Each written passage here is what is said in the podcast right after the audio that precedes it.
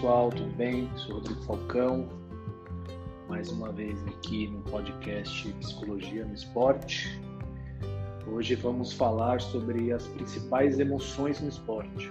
Por acaso você já se perguntou por que gosta de determinado esporte? Talvez você não saiba, mas provavelmente você goste tanto justamente devido às emoções e sentimentos positivos que causa em você, seja praticando ou simplesmente assistindo o esporte que você goste. E aí nem sempre as pessoas têm consciência disso.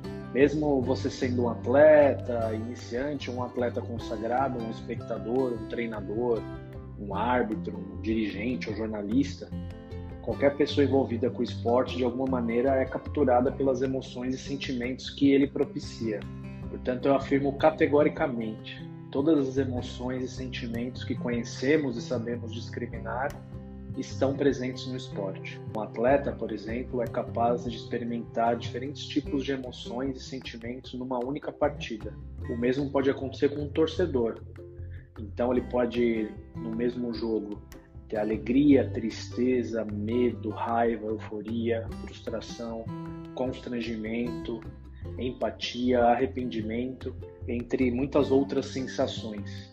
O esporte é um dos poucos fenômenos sociais que podem causar tamanha oscilação em nossos sentimentos em tão pouco tempo de duração. É por isso que os eventos esportivos atraem cada vez mais pessoas. É só observarmos os números aí de espectadores dos Jogos Olímpicos, da Copa do Mundo de Futebol, da UEFA Champions League, dos playoffs da NBA, dos Super Bowls. São todos eventos planetários que mobilizam é, bilhões de pessoas. O mesmo acontece com os esportes eletrônicos. Além de pessoas, muitas pessoas que praticam, também mobiliza muita gente. Ao contrário do que a maioria das pessoas pensam, emoções não são coisas subjetivas que acontecem apenas dentro da mente humana. Trata-se de experiências que envolvem tanto reações orgânicas, bioquímicas, comportamentais as emoções podem modificar a frequência cardíaca, a respiração, a, co a coloração da nossa pele, a tonicidade muscular, além de provocar diversas alterações no nosso organismo. As emoções também podem ser comportamentos observáveis. Segundo a neurocientista Cláudia Feitosa Santana, a pesquisadora da USP, a emoção vem antes do sentimento, porque ela corresponde ao estado físico. Já o sentimento é a interpretação da emoção, ou seja, sua experiência mental. O que ela quer dizer com isso? Como eu disse anteriormente, a emoção está relacionada à mudança no corpo, mudança no batimento cardíaco, na temperatura, o frio na barriga, náusea, por exemplo, dor de cabeça.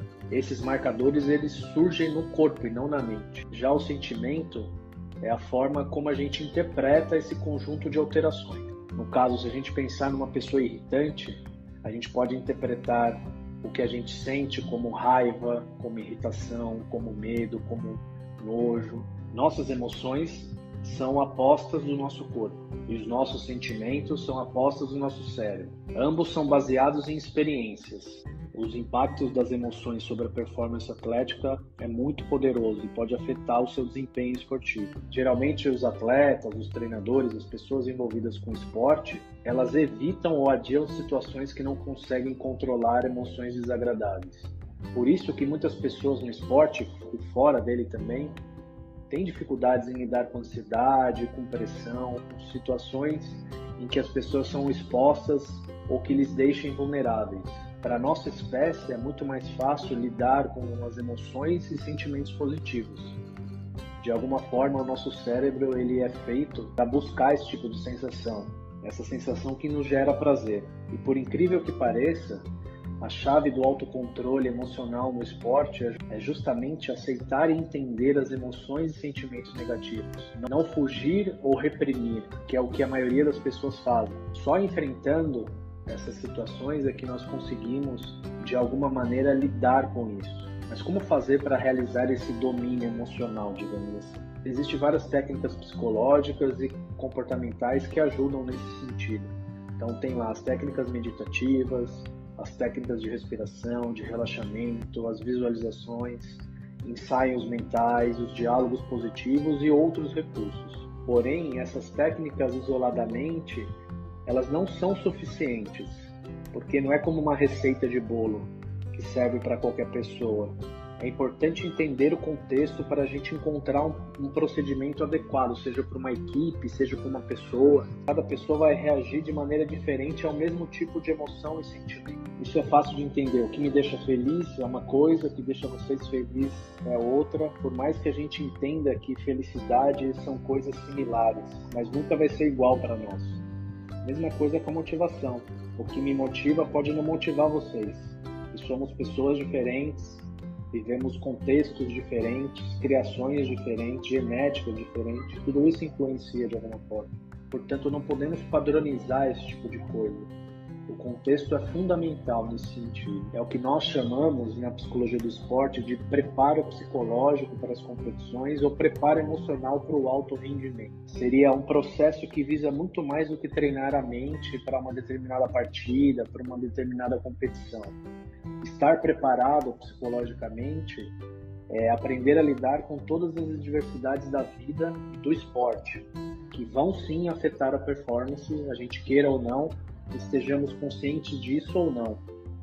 Seja você um atleta iniciante ou um atleta de alto rendimento, seja você um treinador ou um dirigente esportivo, por exemplo. Aquela pessoa que não tiver em dia com a sua preparação emocional provavelmente vai passar por diversas situações negativas. A primeira delas, irá em situações de muita pressão se deixar levar por suas questões emocionais negativas e deixará de performar como poderia.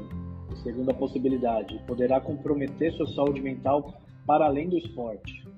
Ou seja, o estresse, a ansiedade, a depressão, por exemplo, que são transtornos psicológicos, eles não escolhem onde e quando atuar. Quem não tiver uma boa preparação emocional certamente terá mais conflitos do que desejaria inclusive com pessoas que ama ou com colegas de equipe, com colegas de time. Quem não tiver um bom preparo emocional colocará uma lupa de aumento nos erros e entrará numa espiral negativista e derrotista, prejudicando mais uma vez o desempenho atlético. Ou seja, a preparação emocional não é algo simples e rápido. Necessita de treino, necessita ser desenvolvido com paciência, com disciplina, com repetição.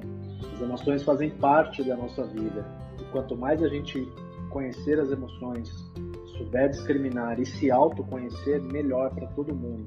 Para quem quiser se aprofundar nesse autoconhecimento, a psicoterapia está aí, é uma técnica científica comprovada e eficaz que pode ajudar a gente a entender o que sentimos.